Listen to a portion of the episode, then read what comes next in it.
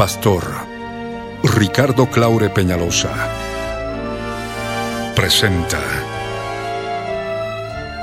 La Biblia en tu vida. Mensajes de la palabra de Dios para que su iglesia se prepare para testimonio a las naciones.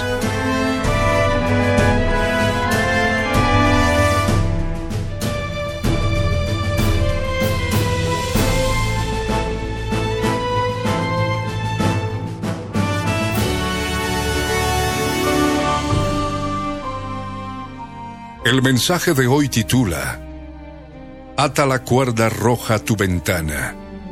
Está basado en el libro de Josué capítulo 2 verso 21. Fue grabado en vivo.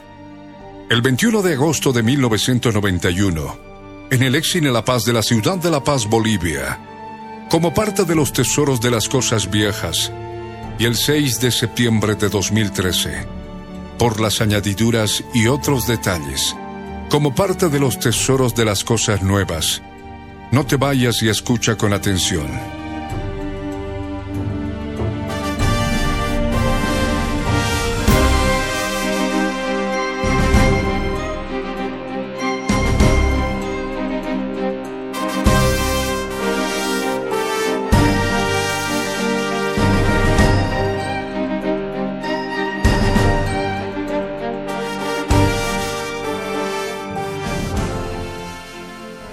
Agachar nuestros rostros. Aleluya. Padre amado, Dios eterno, Dios todopoderoso, en el nombre de Jesús, Señor, en esta mañana nos hemos vuelto a reunir en este lugar, Señor. Otro lugar más, Señor amado, donde tu pueblo, Señor, se está reuniendo, Señor amado. En el nombre de Jesús, Señor, te pedimos que tú nos des, Señor amado, bendición de lo alto, Señor. Que tu Espíritu Santo, Señor, se derrame sobre cada uno de nosotros, Señor, porque necesitamos de ti hoy más que nunca, Señor, en estos últimos días. Padre eterno, Padre de la gloria, en el nombre de Jesús, Señor, te pedimos que tú hablas el entendimiento a todos mis hermanos, Señor amado, a todos nosotros, Señor, para comprender tu palabra, Señor amado, para entender el mensaje, Señor, que vamos a recibir, oh Dios eterno, en esta mañana por tu Espíritu Santo. En el nombre de Jesús tomamos autoridad sobre todo espíritu inmundo del diablo y lo atamos y lo echamos fuera de este lugar ahora, en el nombre de Jesús. Nada tiene que hacer ningún espíritu inmundo en este lugar. Ahora mismo todo espíritu inmundo se va. Fuera ahora. Fuera ahora. En el nombre de Jesús. Padre amado, creemos que en tu palabra hay poder, Señor. Creemos que en el nombre de Jesús hay poder, Dios eterno, Dios de la gloria. Por eso, Señor Santo, acudimos a ti, mi Dios, para vencer, Señor amado, para derrotar al enemigo, Señor, que ya ha sido vencido en la cruz del Calvario, Señor. Ayúdanos a llevar nuestra vida espiritual. Ayúdanos a llevar nuestra vida espiritual en guerra constante, Señor. Guerra constante, Señor amado, contra Satanás y sus demonios, Señor. Que ofuscan a tantas vidas y las confunden, mi Dios.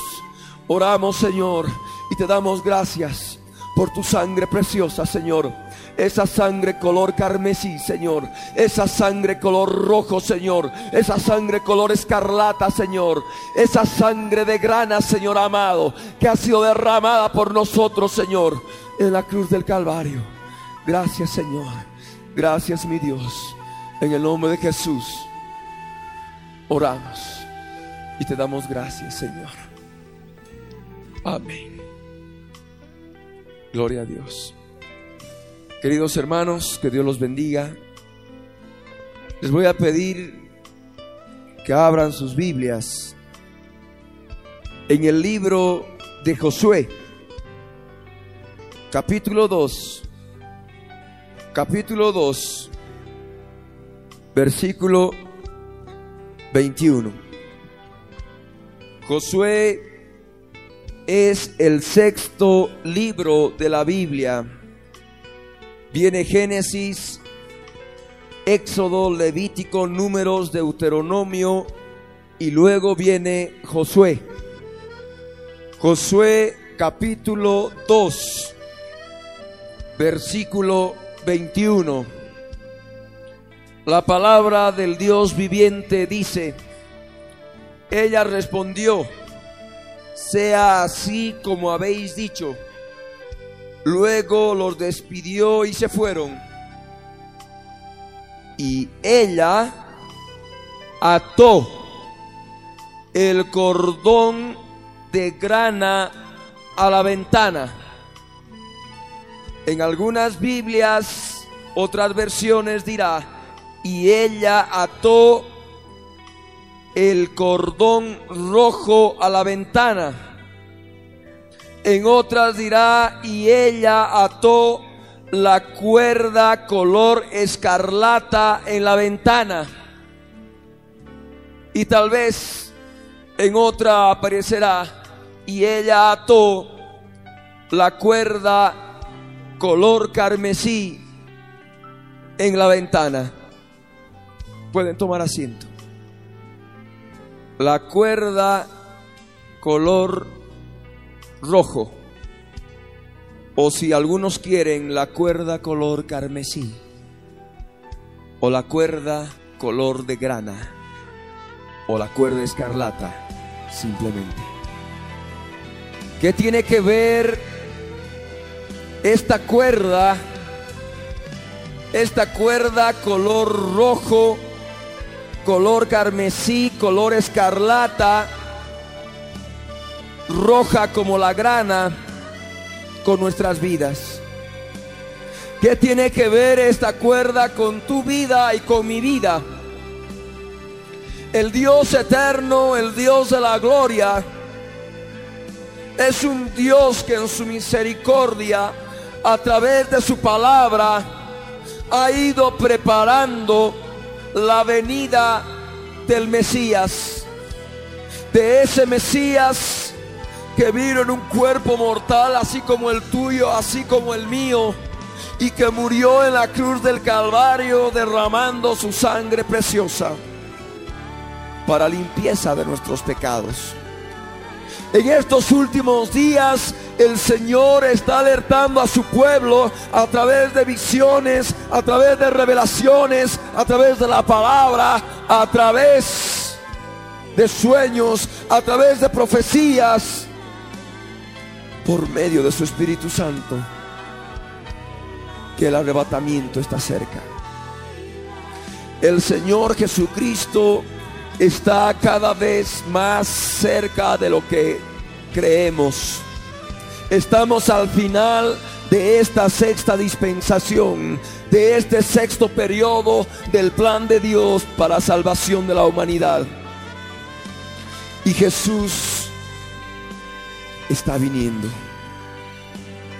Pero ahora, ¿quién es esta mujer? Porque hemos leído en el versículo 21 de Josué capítulo 2 que se refiere a una mujer, a ella. ¿Quién es ella? La que ató el cordón rojo la cuerda roja, la cuerda color carmesí a su ventana. Esta mujer era una pecadora. Esta mujer se llamaba Rahab.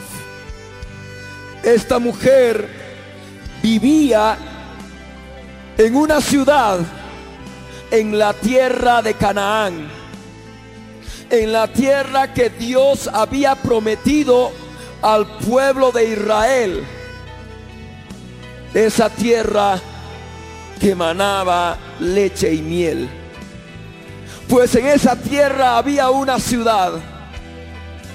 Esa ciudad se llamaba Jericó. Esa ciudad era una ciudad amurallada. Tenía unos muros bastante altos y era prácticamente inexpugnable. Los habitantes de esa ciudad eran desobedientes a Dios. Los habitantes de esa ciudad vivían en pecado. Los habitantes de esa ciudad no conocían al Dios verdadero, al Dios de Israel, al Dios todopoderoso. Y esa ciudad que estaba en la tierra de Canaán tenía que ser conquistada por el pueblo de Israel. Moisés ya había muerto para esa época y le había entregado totalmente el mando a Oseas, hijo de Nun. Oseas quiere decir el salva. Pero Moisés le puso un sobrenombre, lo llamó Joshua o Josué, que quiere decir Yahvé es Salvador. Tiene el mismo significado que Yeshua, Jesús, que también quiere decir Yahvé el Salvador. Y de este modo, Joshua o Josué es encargado de conquistar la tierra de Canaán y de dirigir al pueblo de Israel a esa tierra prometida. Y este Josué, en el capítulo 2, vamos a abrir Josué capítulo 2, versículo 1. Josué, hijo de Nun, envió desde Sittim dos espías secretamente diciéndoles, andad, reconoced la tierra y a Jericó.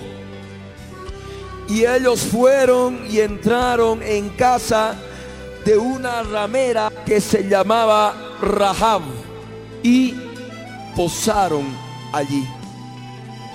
Estos dos mensajeros enviados por Josué llegaron a Jericó y entrando por las puertas de Jericó, posaron en la casa de una pecadora, de una fornicaria que se llamaba Rahab.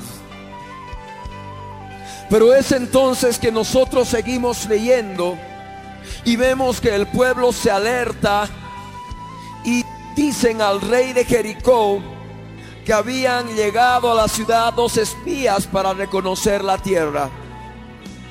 Y se habían alojado en la casa de Rahab. Entonces el rey de Jericó hace llamar a Rahab.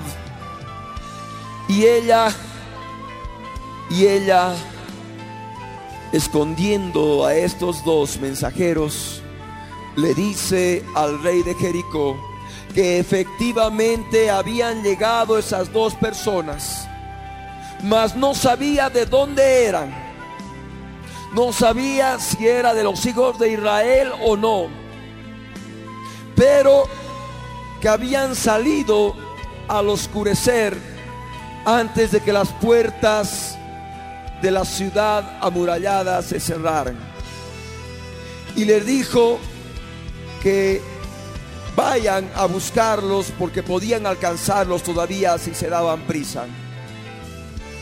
Entonces de ese modo el rey envía perseguidores a estos dos mensajeros, a estos dos espías que habían llegado a la ciudad de Jericó. Y nosotros vemos de qué modo Rahab por la fe escondió a estos dos mensajeros. Y vamos a leer el versículo 6 de Josué 2. Y dice, mas ella los había hecho, refiriéndose a estos dos mensajeros, los había hecho subir al terrado y los había escondido entre los manojos de lino que tenían puestos en el terrado. Y los hombres fueron tras ellos por el camino del Jordán hasta los vados, y la puerta fue cerrada después que salieron los perseguidores. De este modo vemos a esta mujer pecadora, a esta mujer que esconde a los dos mensajeros de Josué.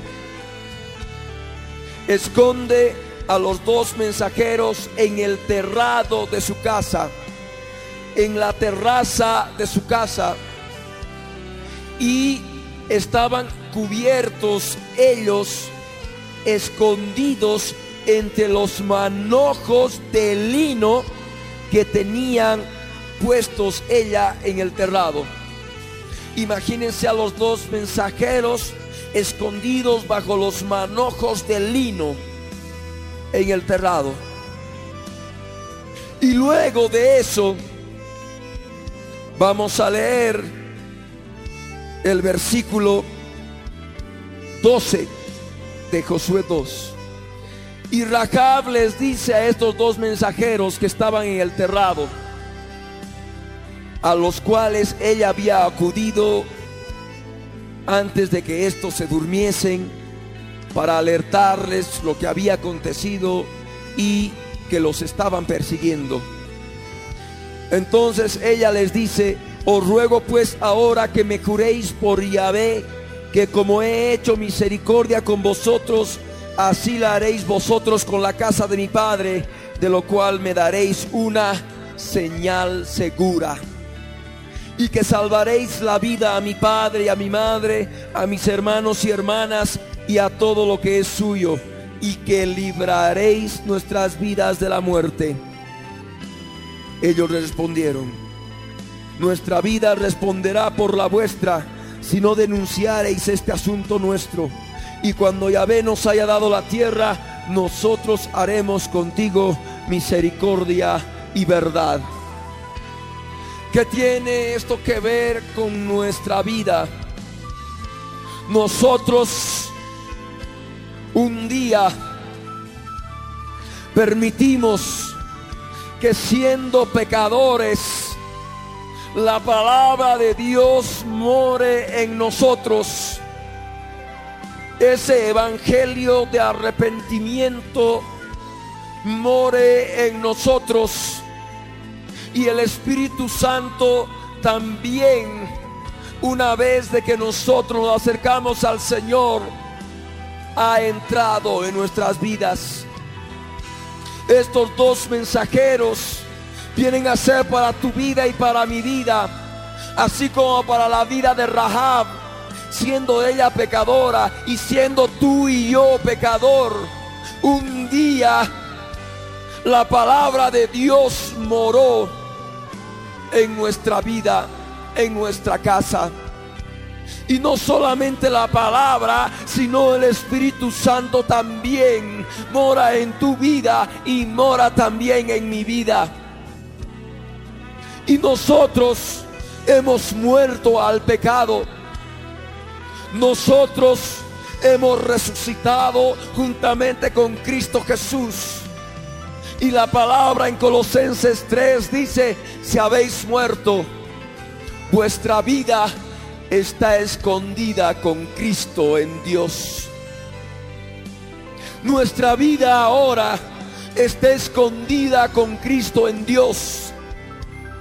Estos mensajeros estaban en el terrado de la casa de Rahab y estaban escondidos en medio de manojos de lino.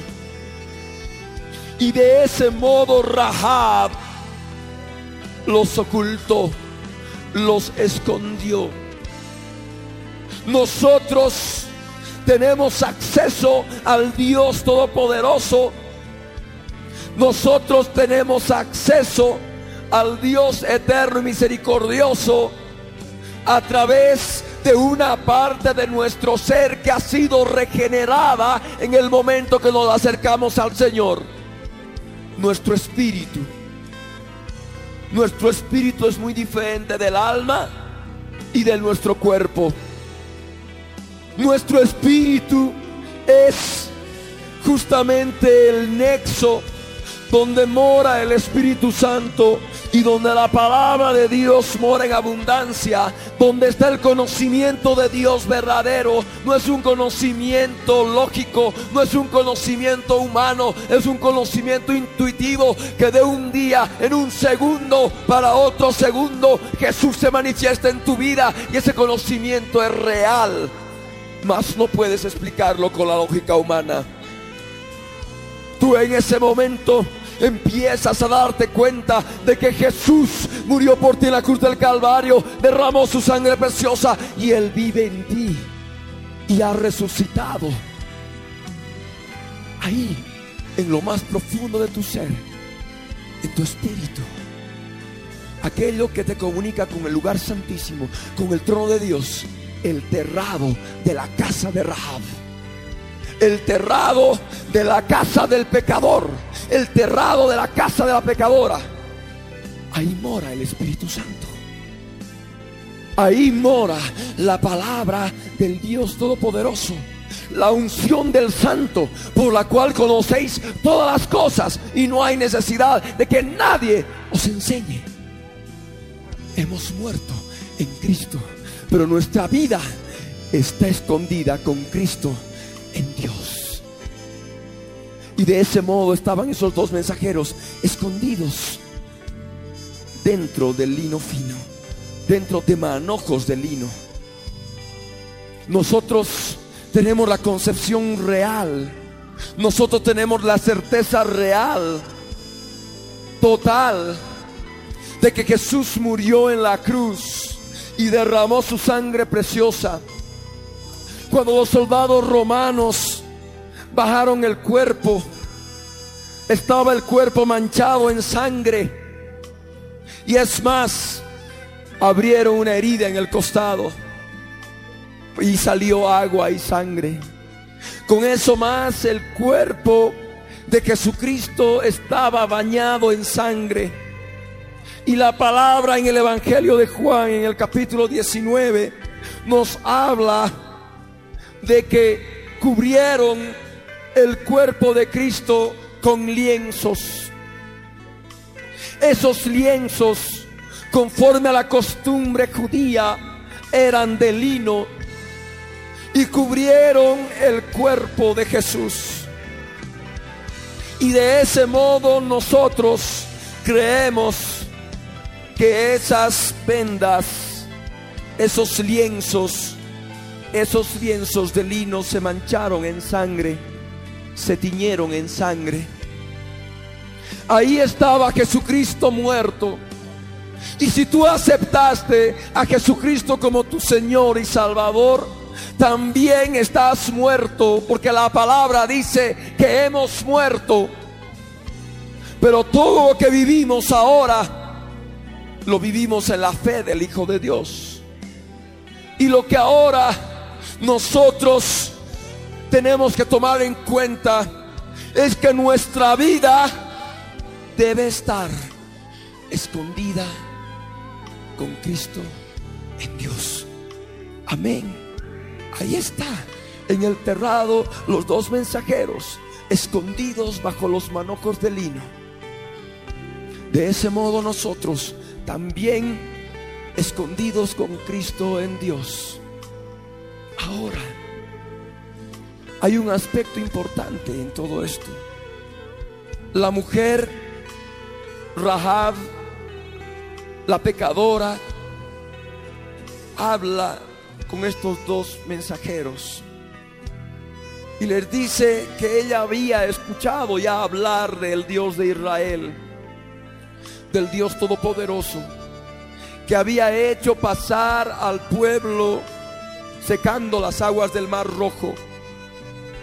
El pueblo había logrado vencer por la mano del Dios Todopoderoso a los reyes amorreos, a Og y a Sejón, a los cuales había derrotado. Y ella se daba cuenta de que había un solo Dios en los cielos y en la tierra. Un solo Dios el Dios que creó los cielos y la tierra, el Dios que se ha manifestado ya en nosotros a través de Cristo Jesús. Una vez que nosotros tenemos escondido en el terrado nuestra vida en Jesucristo, escondidos en medios del lino, nosotros podemos darnos cuenta de que hay un solo Dios verdadero es el Dios eterno, es el Dios de la gloria, del cual de su existencia no podemos expresarlo con palabras lógicas y humanas. El único que revela verdaderamente es el Espíritu Santo. El único que revela verdaderamente el conocimiento de Dios, el conocimiento de la vida eterna es el Espíritu Santo. Y es la palabra del Dios eterno. Esta palabra espiritual. Esta palabra es verdadera. Y esta palabra es vida eterna y vida eterna que es. Jesús dijo, y esta es la vida eterna, que te conozcan a ti, al único Dios, y a Jesucristo a quien has enviado. Rahab ya sabía que había un solo Dios. Ella se daba cuenta que había un solo Dios y así lo expresaba. Mas luego empezó a rogar, empezó a rogar y empezó a hablar de misericordia empezó a rogar de misericordia respecto a la misericordia que podían tener para su familia, para la casa de su padre. Y es ahí donde ella reclama una señal segura. Tú habrás podido ser salvo, habrás podido ser salva pero aquí en este lugar todavía falta mucha gente de tu casa, mucha gente de tu familia, mucha gente de la casa de tu padre. Y tú estás ahí habiendo tenido una experiencia real, una experiencia real con la palabra del Dios Todopoderoso y con una experiencia real con el Espíritu Santo en tu vida. Pero tu preocupación, mi casa, mi papá, mi mamá, mis hermanas, mis hermanos, tu casa, tu familia, tu esposo, tus hijos, tus hijas. ¿Qué hay? Ahí tú tienes, ahí tú tienes la promesa de reclamar al Dios Todopoderoso, de reclamar una señal segura. Una señal segura, una señal segura de la misericordia de Dios para ti y para tu familia. Una señal segura por la cual vas a poder ser salvo tú y tu casa. Ella les pidió, quiero que me den una señal segura a los dos mensajeros. Una señal segura. Ahí tú ahora, en este momento, empieza a pedirle al Señor, dame una señal segura.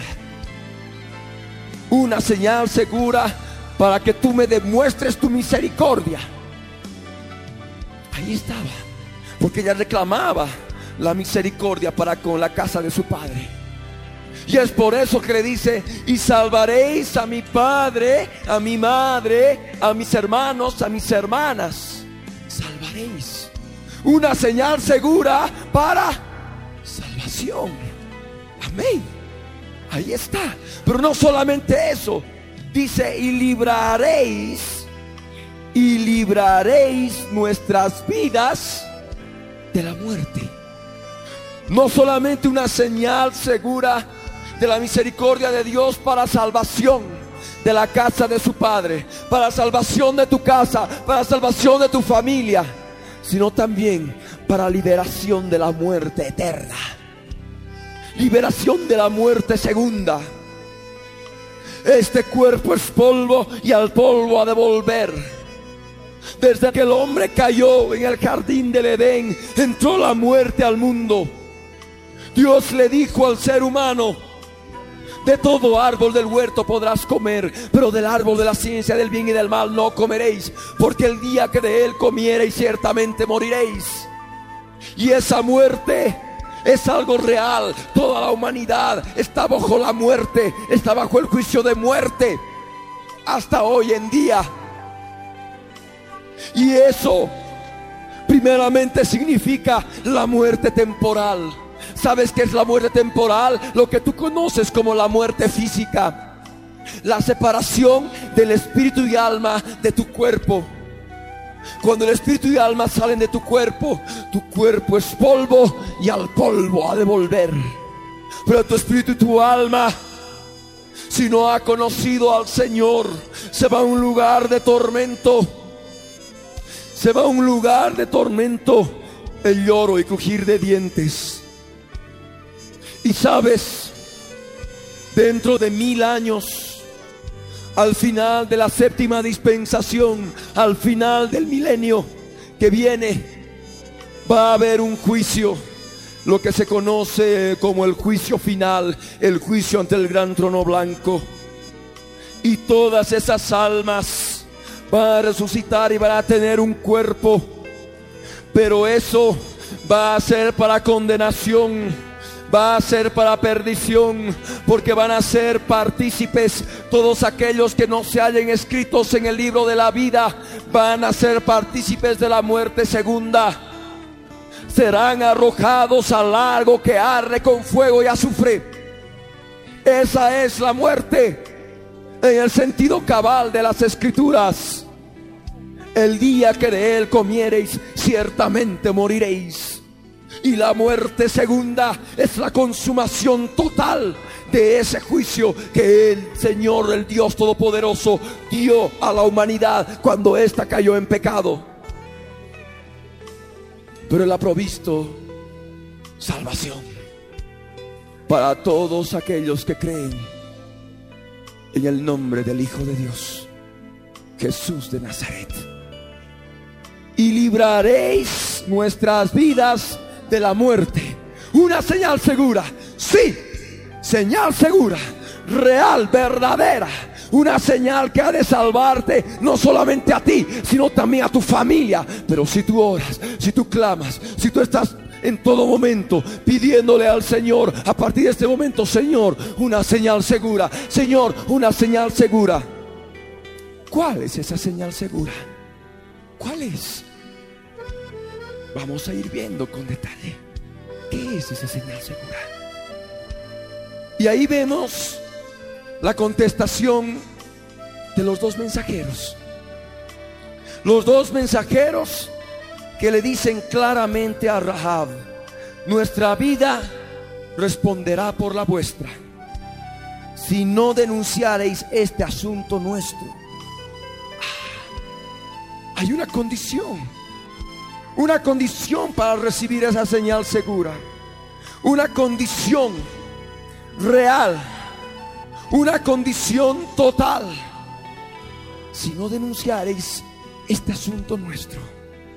Nosotros leemos en la epístola a los hebreos en el capítulo 11 respecto de que Rahab dice fue justificada por la fe escondiendo a los mensajeros ella tuvo fe y por eso escondió a los mensajeros. Pero había un punto claro que ellos le dan. Si tú denuncias este nuestro asunto, se rompe toda promesa, toda promesa real. ¿Y cuál es esa condición para tu vida? Lo mismo, que tú no apostates de la fe, que tú no transgredas ese pacto que has hecho con el Dios Todopoderoso. Y si tú nunca te has acercado al Señor, hasta hoy en día, el pacto que tú vas a hacer en esta mañana, no te vayas sin Cristo en esta mañana. Espera, escucha la palabra entonces hay una condición. Que tú no apostates de la fe. Que tú no rompas el pacto en forma unipersonal. Que tú tienes que mantener tu conciencia, tu conciencia en estado limpio y resplandeciente, para que tu conciencia no se cauterice, para que tú no des lugar a doctrinas de demonios que puedan contaminar tu vida. Ahí está la advertencia. Todo se puede romper si hay apostasía. Si nos empezamos a apartar de la palabra del Dios Todopoderoso. Si empezamos a perder la guía del Espíritu Santo. De ese modo que nosotros podemos perder nuestra salvación, perder nuestra liberación de la muerte y también nuestra casa estaría comprometida y Dios no tendría misericordia de nosotros. Pero entonces lo que nosotros debemos hacer es no denunciar ese ese asunto que tenemos con la palabra y con el Espíritu Santo. Ese asunto de fidelidad. Lo que los mensajeros le pedían era fidelidad. Lo que el Señor quiere para con tu vida es fidelidad. El Señor no quiere que tú apostates de la fe. Mantener la fidelidad. Y cuando dice la palabra, cuando Yahvé nos haya dado la tierra, nosotros haremos contigo misericordia y verdad.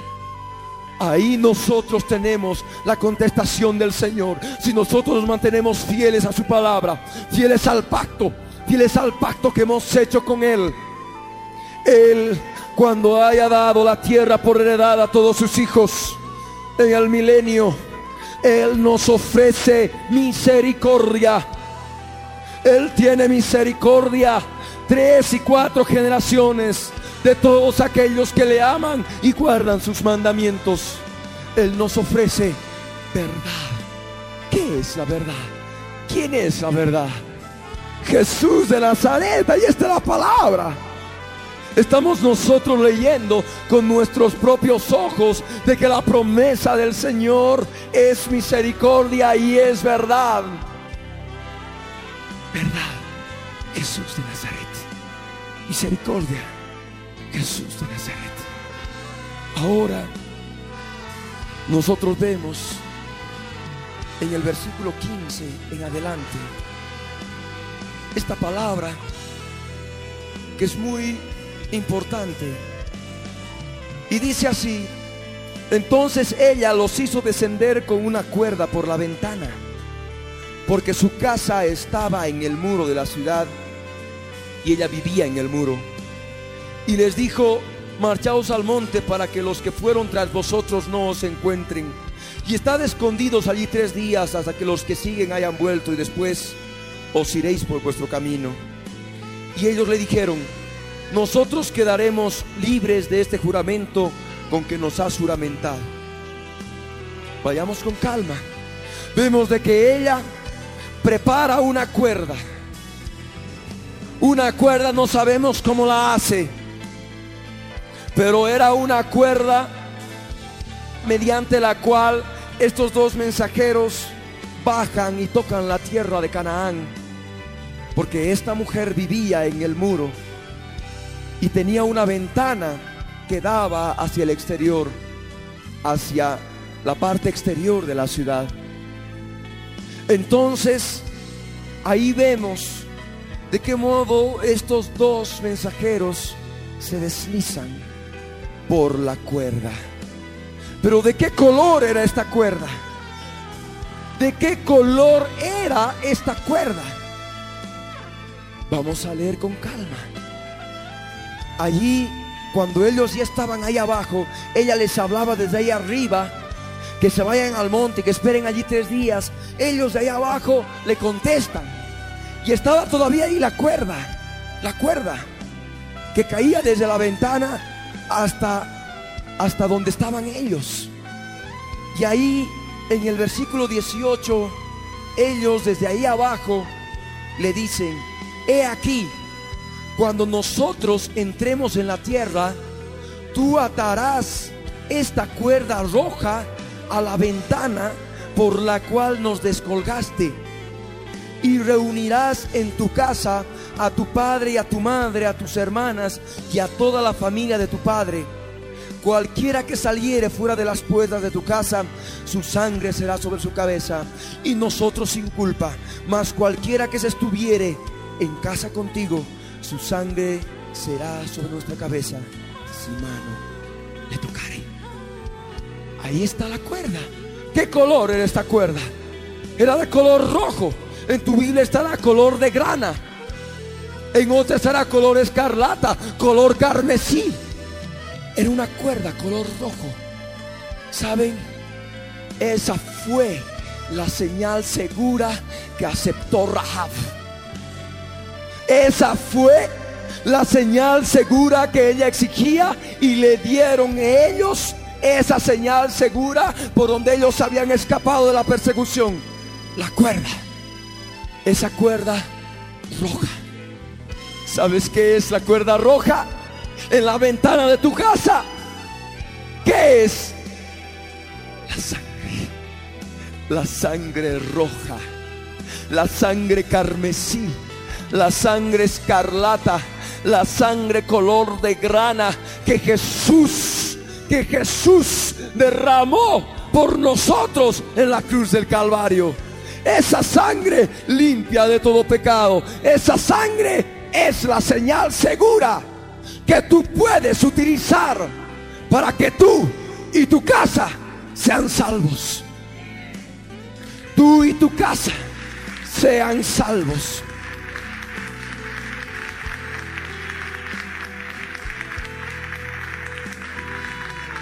Sí, esa es la señal segura que aceptaba Rahab por la fe. Esa cuerda roja, esa cuerda color carmesí, esa cuerda color escarlata, que iba a estar en su ventana a partir de ese momento. Y ahí está la promesa para con tu vida. Ahí está la promesa del Señor. Lo que tú tienes que hacer de tu parte, no esperar que tu padre, que tu madre, que tu hermana, que tu hermano, que tu hijo, que tu esposo, que tu hija, el Señor los traiga. Lo que tú tienes que hacer es como Rahab fue a la casa de su padre, de su madre, de sus hermanos, de sus hermanas y obedeció a los mensajeros y los reunió a todos bajo un mismo techo. Los reunió bajo su casa. ¿Por qué? Porque esa era casa de salvación. Porque allí habían estado escondidos dos mensajeros del Dios Todopoderoso. El Salvador, en el sentido espiritual, Josué había enviado a estos dos mensajeros y ellos habían habitado en el terrado de su casa, se habían escondido en el terrado de su casa. Y de ese modo ahora, conforme a lo que dice aquí la palabra, reunirás en tu casa a tu padre, a tu madre, a tus hermanas y a toda la familia de tu padre. Eso es lo que tú tienes que hacer. Tienes que ir y predicarles el Evangelio. Tienes que hablar con ellos. Tienes que testificarles de que Jesús está vivo, que murió en la cruz, efectivamente, derramó su sangre preciosa, pero ha resucitado. Y porque ha resucitado, ha vencido al que tenía el imperio de la muerte. Esto es al diablo y Satanás, aquel que tiene a toda la humanidad esclava del pecado. Tú tienes que hablar con ellos. Tú tienes que testificar. Tú tienes que tratar de reunirlos bajo tu casa, tu casa de salvación. El cristianismo puro y verdadero. Eso es lo que tú necesitas hacer. Porque de otro modo no habrá fruto. Y tu familia lo más probable es que se pierda. Pediste una señal segura. Ahí está la sangre de Cristo. La sangre de Cristo en tu ventana. Utiliza la sangre para que sean limpias. Para que sean limpios todos los miembros de tu familia. Todos los miembros de tu casa. Para que verdaderamente el Señor pueda glorificarse. Amén. Amén. A su nombre. A su gloria. ¿Quién vive? ¿Quién salva? Demos un aplauso al Señor. Gloria a Dios, es para Él, Señor, aleluya. Gloria a Dios. Y vemos la palabra de estos mensajeros. Y le dice cualquiera que saliere de las puertas de tu casa. ¿Qué? Sí, de las puertas de tu casa. De las puertas de tu familia, de la casa donde va a estar reunida toda tu familia. Aquel que se salga. ¿A dónde? A la ciudad de Jericó a esta tierra de pecado, a esta tierra inmunda. Pero si todos los de tu familia permanecen bajo el techo de tu casa y no salen de las puertas de tu casa, cualquier cosa que les suceda, dice claramente, será sobre nuestra cabeza si mano la tocare. Si mano tocare a cualquier persona que esté dentro de la casa. El Señor es fiel y verdadero. El Señor no ha de permitir que pasemos por el día de la ira que se van a desatar dentro de poco tiempo, en los cuales toda la ira de Dios, todos los juicios de Dios se van a desatar sobre esta humanidad de pecado que es otra Jericó. Todas las murallas, todo lo que puedan construir los hombres será destruido.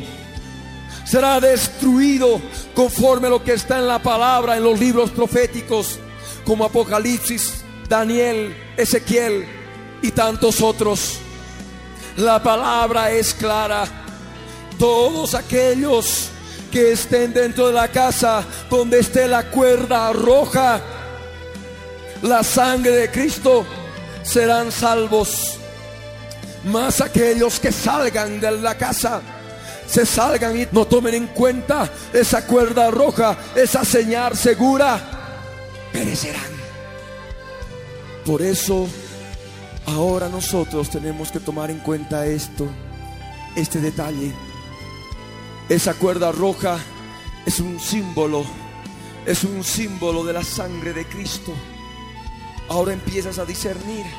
Esa cuerda escarlata es un símbolo de la sangre carmesí, de la sangre roja del Dios Todopoderoso en Cristo Jesús y tú puedes ser salvo por ella. Tú puedes ser librado de la muerte juntamente con tu familia. No solamente de la muerte temporal, sino de la muerte eterna, la muerte segunda, que es el lloro y crujir de dientes por los siglos de los siglos, atormentados en el lago que arde con fuego y azufre. Tú puedes acercarte a Dios en esta mañana verdaderamente y puedes empezar a clamar por los miembros de tu familia que todavía están perdidos en la ciudad de Jericó, todavía viven en la ciudad de Jericó, mas a ellos todavía no les ha llegado la noticia de los mensajeros, no les ha llegado las buenas noticias del Evangelio, no les ha llegado la buena noticia de que el Espíritu Santo puede ahora derramarse sobre toda carne. El Espíritu Santo puede morar en nuestros templos. Porque nosotros somos templos ahora, conforme lo que dice la palabra del Señor. Y nosotros podemos ver que esa sangre de Cristo ya ha estado siempre desde el principio, desde el principio de la caída del hombre, en que Dios ya manifestó su redención, su redención al hombre. Vemos en Génesis capítulo 3 que la misericordia, la gracia de Dios será tal que ya ofrece en el versículo 15 una manifestación del Mesías que iba a venir por la descendencia de la mujer Eva que es la madre de todos los vivientes, de todos aquellos que iban a tener vida eterna. Por cuanto los otros murieron, todos destituidos de la gloria de Dios. Y ahí el Señor vemos de qué modo tiene que matar tiene que matar un animal, tiene que matar un animal y el hombre ver el derramamiento de esa sangre, de esa sangre sobre la tierra. Y utilizó el Señor la piel de ese animal o de esos animales para vestir al hombre y a la mujer que habían pecado. Y de ese modo vemos de que ya era algo normal lo que Dios les había enseñado, acercarse a Él a través de un cordero inocente sobre el cual recaía toda la culpa que habían cometido. Y es por eso que Abel ofreció un mejor sacrificio que Caín, porque Abel ofreció un corderito y derramó su sangre. Y ahí estaba manifestando su culpa. Ahí estaba manifestando que ese cordero inocente estaba ocupando el lugar de él. Mas Caín ofreció una ofrenda vegetal que no tenía valor alguno para Dios y no demostraba de ningún modo, de ningún modo el arrepentimiento. Vemos también en Noé, después del diluvio ofreció holocausto. Luego vemos también a Abraham. Abraham cuando Dios le exige que ofrezca en holocausto a su hijo Isaac. Y van caminando a la tierra de Moriah y tenían todo listo, mas Isaac, su hijo, se da cuenta que no había corderito y le pregunta a su padre y ahí Abraham le dice, Dios se proveerá un carnero para el holocausto. Ahí estaba la fe de Abraham. Y de ese modo, cuando Abraham estaba a punto de degollar a su hijo, a Isaac, en la pira del holocausto, ahí desciende Jesús en la forma de lo que se lo conocía en el Antiguo Testamento como el ángel de Yahvé. Y detrás de él se da la vuelta y ve un carnero. Dios proveyó un carnero y ofreció el holocausto en lugar de su hijo. De ese modo, ahí vemos de que Dios, Dios estaba mostrando verdaderamente la redención en Cristo Jesús. Lo hizo en la forma de la cuerda roja. Lo hizo en las pieles con las cuales vistió al hombre y a la mujer después de la caída del pecado en el jardín del Edén. Después vemos en Abraham, en el carnero que apareció, y Abraham lo sacrificó en lugar de su hijo. Ahí vemos otra forma de la cuerda roja, otra forma de la cuerda carmesí, otra forma de la cuerda color de grana, otra forma de la cuerda color escarlata, otra forma de la sangre de Cristo, de la sangre del Cordero. De ese modo el Señor ha provisto redención. El Señor ha provisto salvación. El Señor ha provisto liberación de la muerte segunda para todos aquellos que han tomado por fe esa señal segura, así como Rahab. Y esa señal segura es la cuerda roja. Esa señal segura es la sangre de Jesucristo. Amén. Está claro. Es la cuerda roja. Y les voy a pedir que abran Josué capítulo 6. Josué capítulo 6. El versículo 22. Este versículo ya nos habla de que Josué ordena a los dos mensajeros salvar a Rahab y su familia. Si nosotros hemos leído Josué capítulo 6, vamos a ver que Dios mismo, después de siete días, al grito de voces de todo el pueblo de Israel, permite que todas las murallas de Jericó se desplomen y se caigan.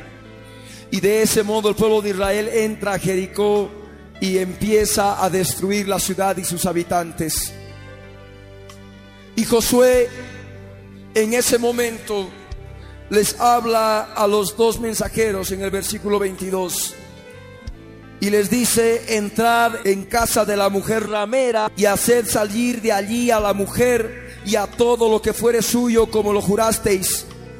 Y los espías entraron y sacaron a Rahab, a su padre, a su madre, a sus hermanos y todo lo que era suyo y también sacaron a toda su parentela y los pusieron fuera del campamento de Israel.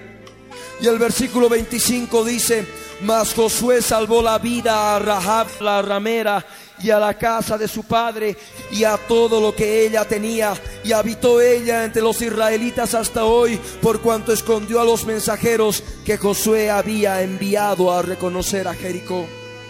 ¿Te das cuenta el significado espiritual que tiene esto para tu vida? Ahí vemos de que Joshua, o lo que es en algunas versiones, traducen Yeshua o Yeshua, que quiere decir Yahvé el Salvador, ordena, ordena a los mensajeros que saquen a Rahab y a toda su familia para que sean salvos de la destrucción. Esa es la promesa que nosotros tenemos. Esa es la promesa que nosotros tenemos del Señor. Porque dentro de poco tiempo nosotros que un día fuimos pecadores, pero nos arrepentimos y fuimos justificados por medio de la fe, así como Rahab, dentro de poco tiempo seremos arrebatados, como dice la palabra el Señor mismo con voz de arcángel y con trompeta de Dios descenderá del cielo y los muertos en Cristo resucitarán primero y nosotros los que vivimos, los que hayamos quedado, seremos arrebatados juntamente con ellos. El Señor nos va a sacar de esta Jericó. El Señor nos va a sacar de la destrucción que ha de venir sobre esta humanidad de pecado. Y no solamente a nosotros, sino también nuestra familia. Si nosotros tenemos fe y confianza en esa señal segura. La sangre de Jesucristo. La sangre que nos limpia de todo pecado.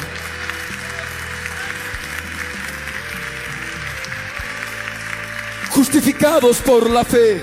Cada día nosotros tenemos que esconder, cada día nosotros tenemos que esconder bajo el lino fino, bajo los manojos de lino a esos dos mensajeros.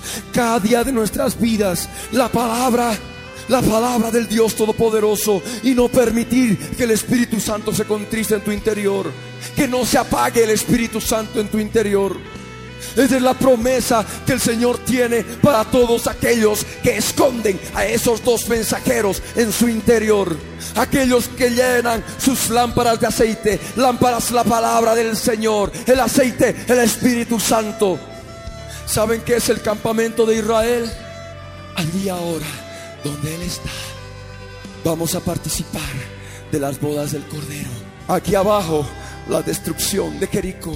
Habrá un terremoto tan grande como nunca antes hubo en la historia de la humanidad. Todas las ciudades caerán, dice el libro del Apocalipsis.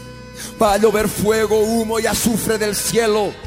Y así se empezó a manifestar el juicio de Dios. Pero el Señor dice claramente que Él nos ha de salvar del día de la ira. Él nos ha de salvar de la hora de la prueba que ha de venir sobre el mundo entero. A esa iglesia fiel, a esa iglesia que no ha denunciado el asunto con los dos mensajeros. Aquella raja fiel que escondió a los dos mensajeros en el terrado de su casa, escondiéndolos bajo los manojos de lino es lo que ofrece el Señor, salvación. Salvación real, salvación real. Y por eso ahí dice claramente, mas Josué salvó la vida de Rahab y a la casa de su padre y a todo lo que ella tenía. Y habitó ella entre los israelitas hasta hoy, por cuanto escondió a los mensajeros. Amén. Tú estás muerto. Tu vida debe estar escondida con Cristo en Dios. Amén.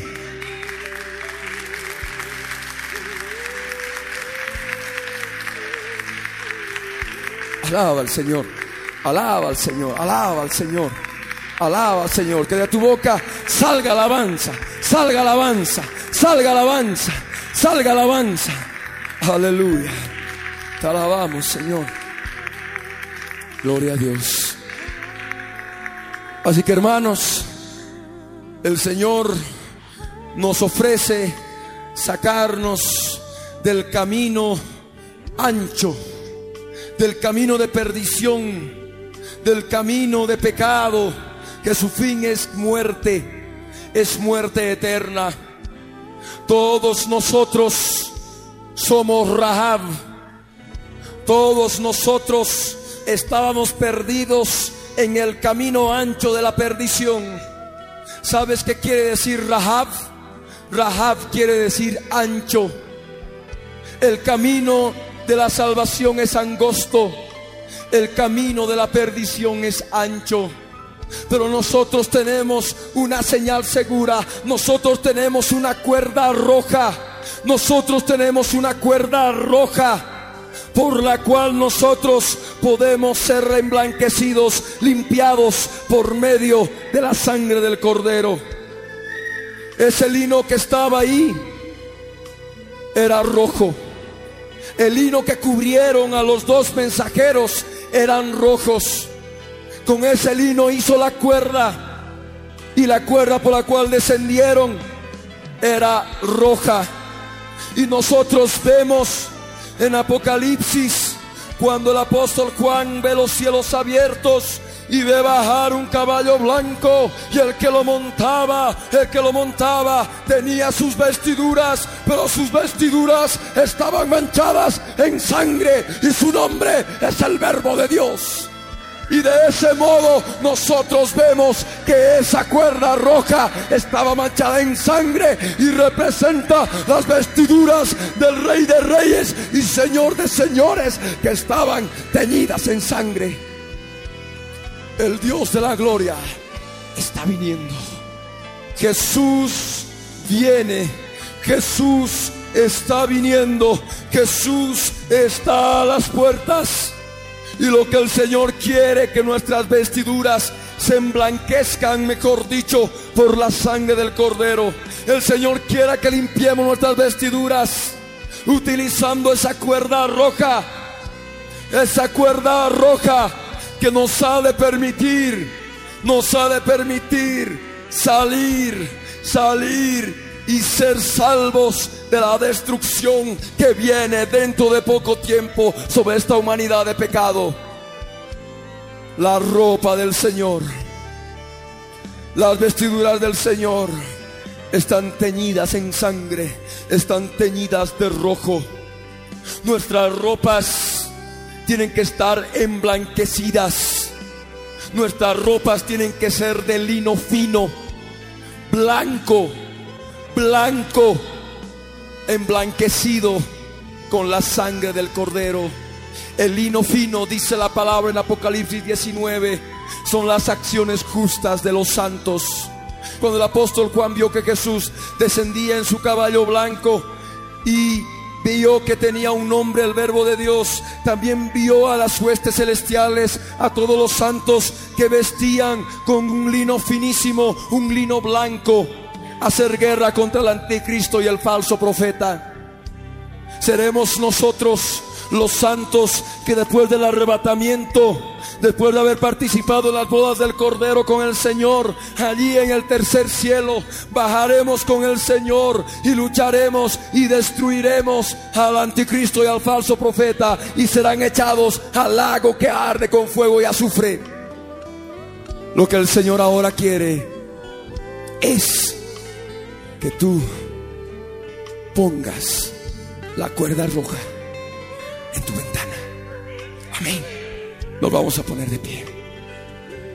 Hermanos, esta palabra debe reposar en nuestros corazones. Rahab fue justificada por esconder a los dos mensajeros y fue salva de la destrucción de Jericó ella y su familia. Los mensajeros pudieron encontrar la casa de ella porque ella mantuvo la cuerda roja en su ventana. Y de ese modo los dos mensajeros la sacaron fuera del campamento.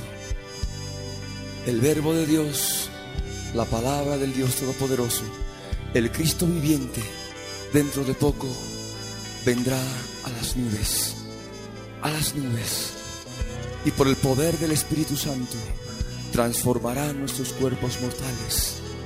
Y en un abrir y cerrar de ojos, esto mortal se vestirá de inmortalidad y subiremos a las nubes donde nos encontraremos con el Señor. Es el poder. Él ha dado la orden. Lo que nosotros debemos hacer es creer. Lo que nosotros debemos hacer es obedecer. Amén. Esa cuerda roja debe estar en tu ventana. Amén. Esa cuerda roja debe estar en tu ventana para cuando Él venga. Preocúpate de reunir dentro de tu casa a toda tu familia, a toda tu casa, a tu padre, a tu madre, a tu hermano, a tu hermana, a toda tu familia bajo tu casa, porque es la promesa del Señor. Cree en el Señor Jesucristo y tú y tu casa serán salvos. Amén. Gloria a Dios. Voy a hacer un llamado a todas aquellas personas que nunca, nunca aceptaron a Jesucristo como su Señor y Salvador. Todas aquellas personas que así como Rahab, llevando una vida de pecado, caminando en un camino ancho que conduce a muerte. Llamo a esas personas para que en esta mañana se arrepientan de sus pecados, reconozcan que Jesús es su Salvador, que Jesús es Rey de Reyes y Señor de Señores, que Jesús ha provisto ya esa señal segura, que es la cuerda roja, la sangre de Jesucristo color carmesí, la sangre color escarlata, la sangre color de grana. Esa sangre te va a limpiar de tus pecados. Esa sangre te va a permitir participar del rapto de los creyentes, del arrebatamiento del arrebatamiento te va a hacer participar de la misericordia y la verdad del Dios Todopoderoso en Cristo Jesús. Ahí donde estás, lo único que necesitas es hacer una oración, una oración de arrepentimiento. Ahí donde estás, levanta tu mano. Ahí donde estás, sin temor, sin miedo. Padre amado, en el nombre de Jesús, yo me acerco a ti para pedirte perdón por todos mis pecados. Señor, yo me arrepiento de toda mi inmundicia, de todos mis pecados. Señor amado, pongo en este momento la cuerda roja en mi ventana. Que tu sangre preciosa me limpie, me limpie de todos mis pecados. Señor del cielo, Señor de la tierra, Dios eterno, en el nombre de Jesús, yo confieso con mi boca que Jesús es mi Señor y creo en mi corazón que tu Padre amado lo levantaste de los muertos y Él vive por los siglos de los siglos. Gracias te doy, Señor, por haberme dado esta oportunidad de nacer de nuevo, nacer a una nueva vida en Cristo Jesús. Gracias Señor, soy salvo, soy salva en el nombre de Jesús. Jesús les dijo, ¿habéis entendido todas estas cosas? Ellos respondieron, sí Señor. Él les dijo, por eso todo escriba, doctor, en el reino de los cielos es semejante a un padre de familia que saca de su tesoro cosas nuevas y cosas viejas.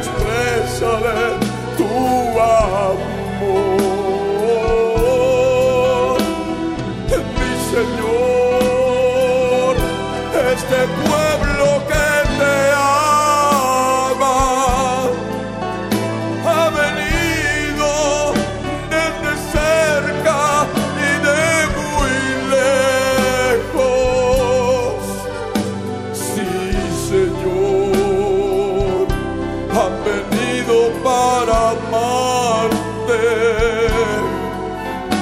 buscando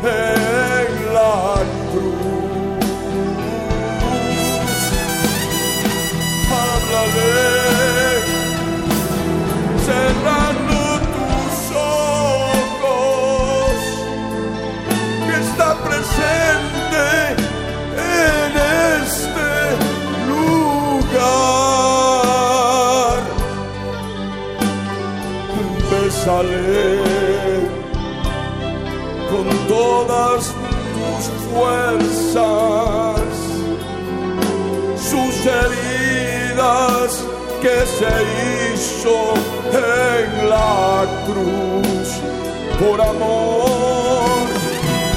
Es verdad, hemos nacido para amarle. Es verdad, hemos nacido para adorarle. Es Jesús, Dios bendito, Verbo eterno, admirable, grandioso. Bésale al que vive por los siglos. Bésale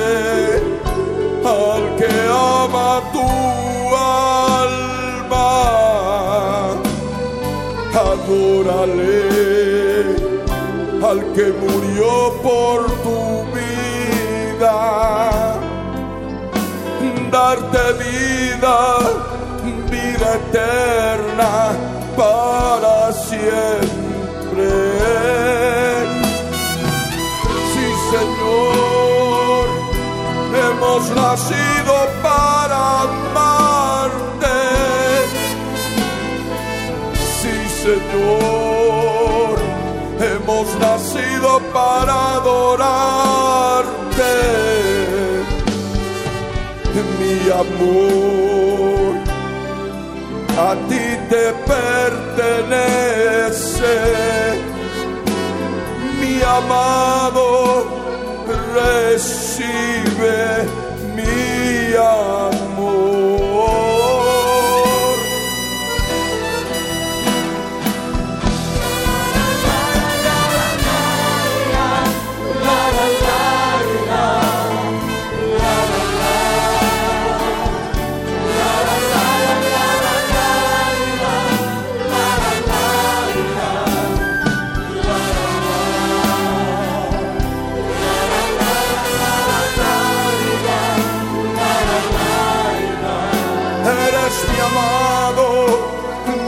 Jesús de Nazaret.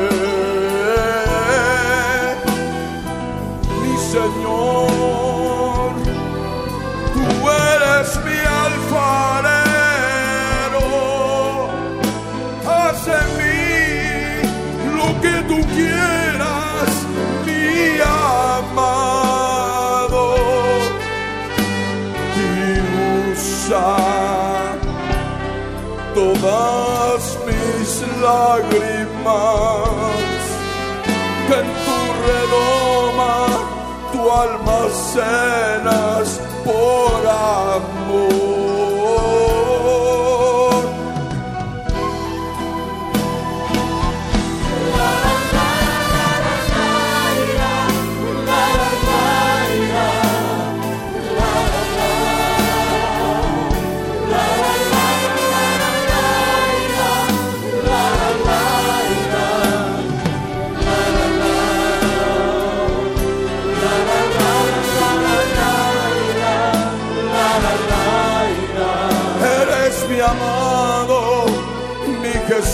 Jesús, mi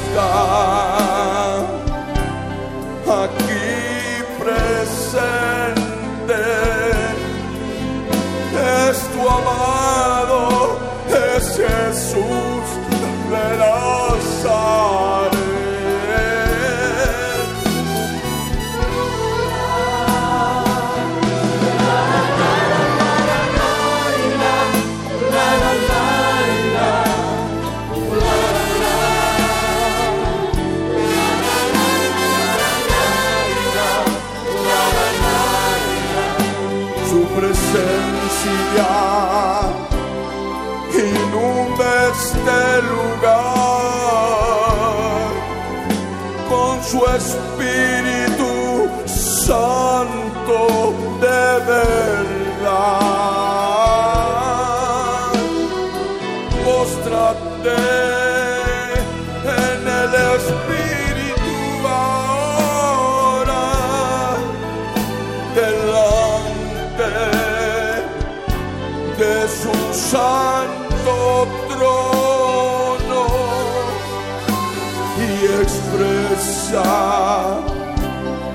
palabras de amor.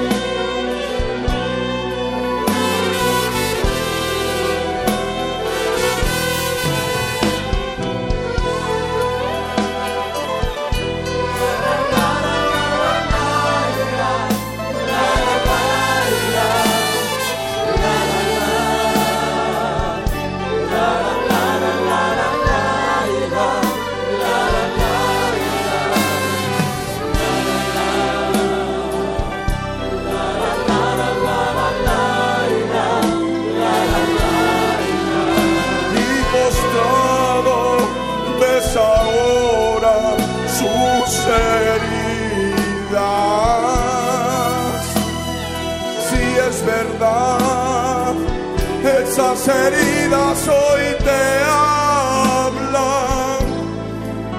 de su amor derramado en la cruz. Es verdad, tú puedes hoy besarle esas heridas que esos clavos le hicieron en sus pies.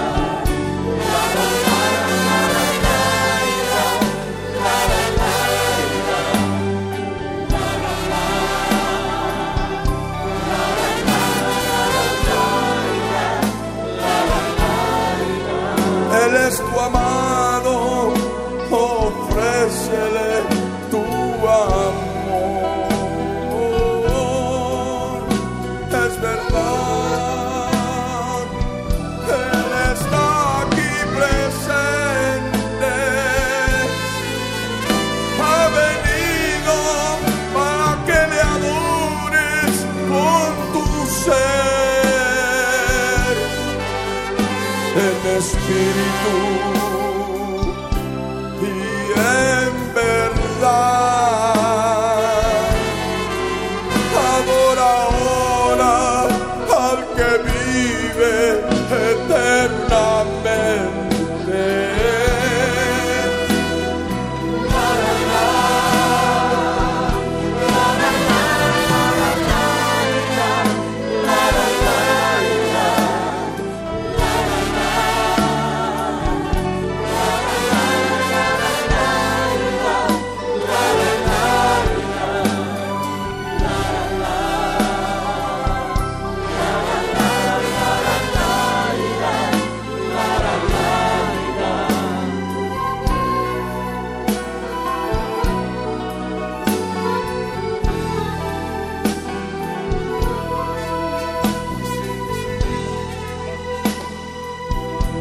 y exprésale tus palabras de amor. Tú dile, tú eres mi amor. Eres mi amor infinito, mi Señor. Y hoy contemplo tu majestad adorándote en espíritu y en verdad. Y derramo mi alma delante de ti, humillándome delante de ti, reconociendo que soy barro, barro en tus manos alfarero. Haz de mí lo que tú quieras, mi amado.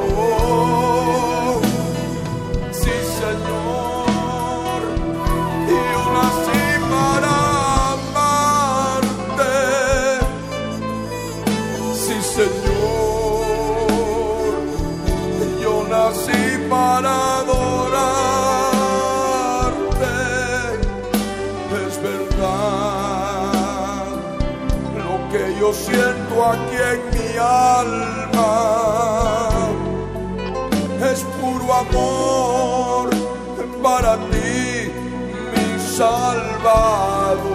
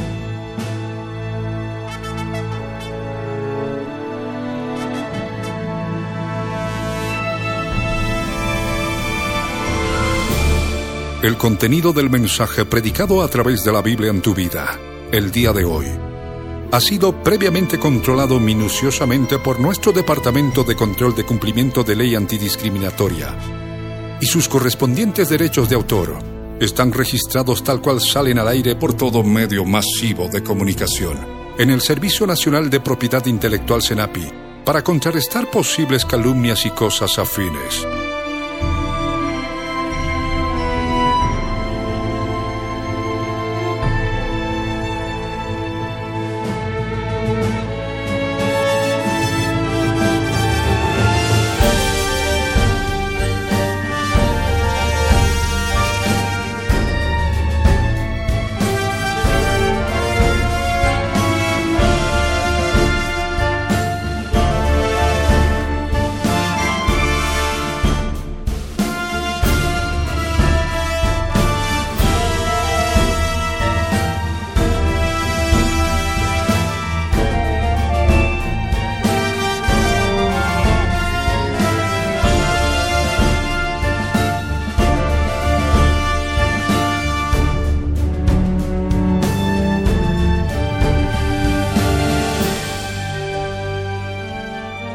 Pastor Ricardo Claure Peñalosa presentó La Biblia en tu vida. Mensajes de la palabra de Dios para que su iglesia se prepare para testimonio a las naciones.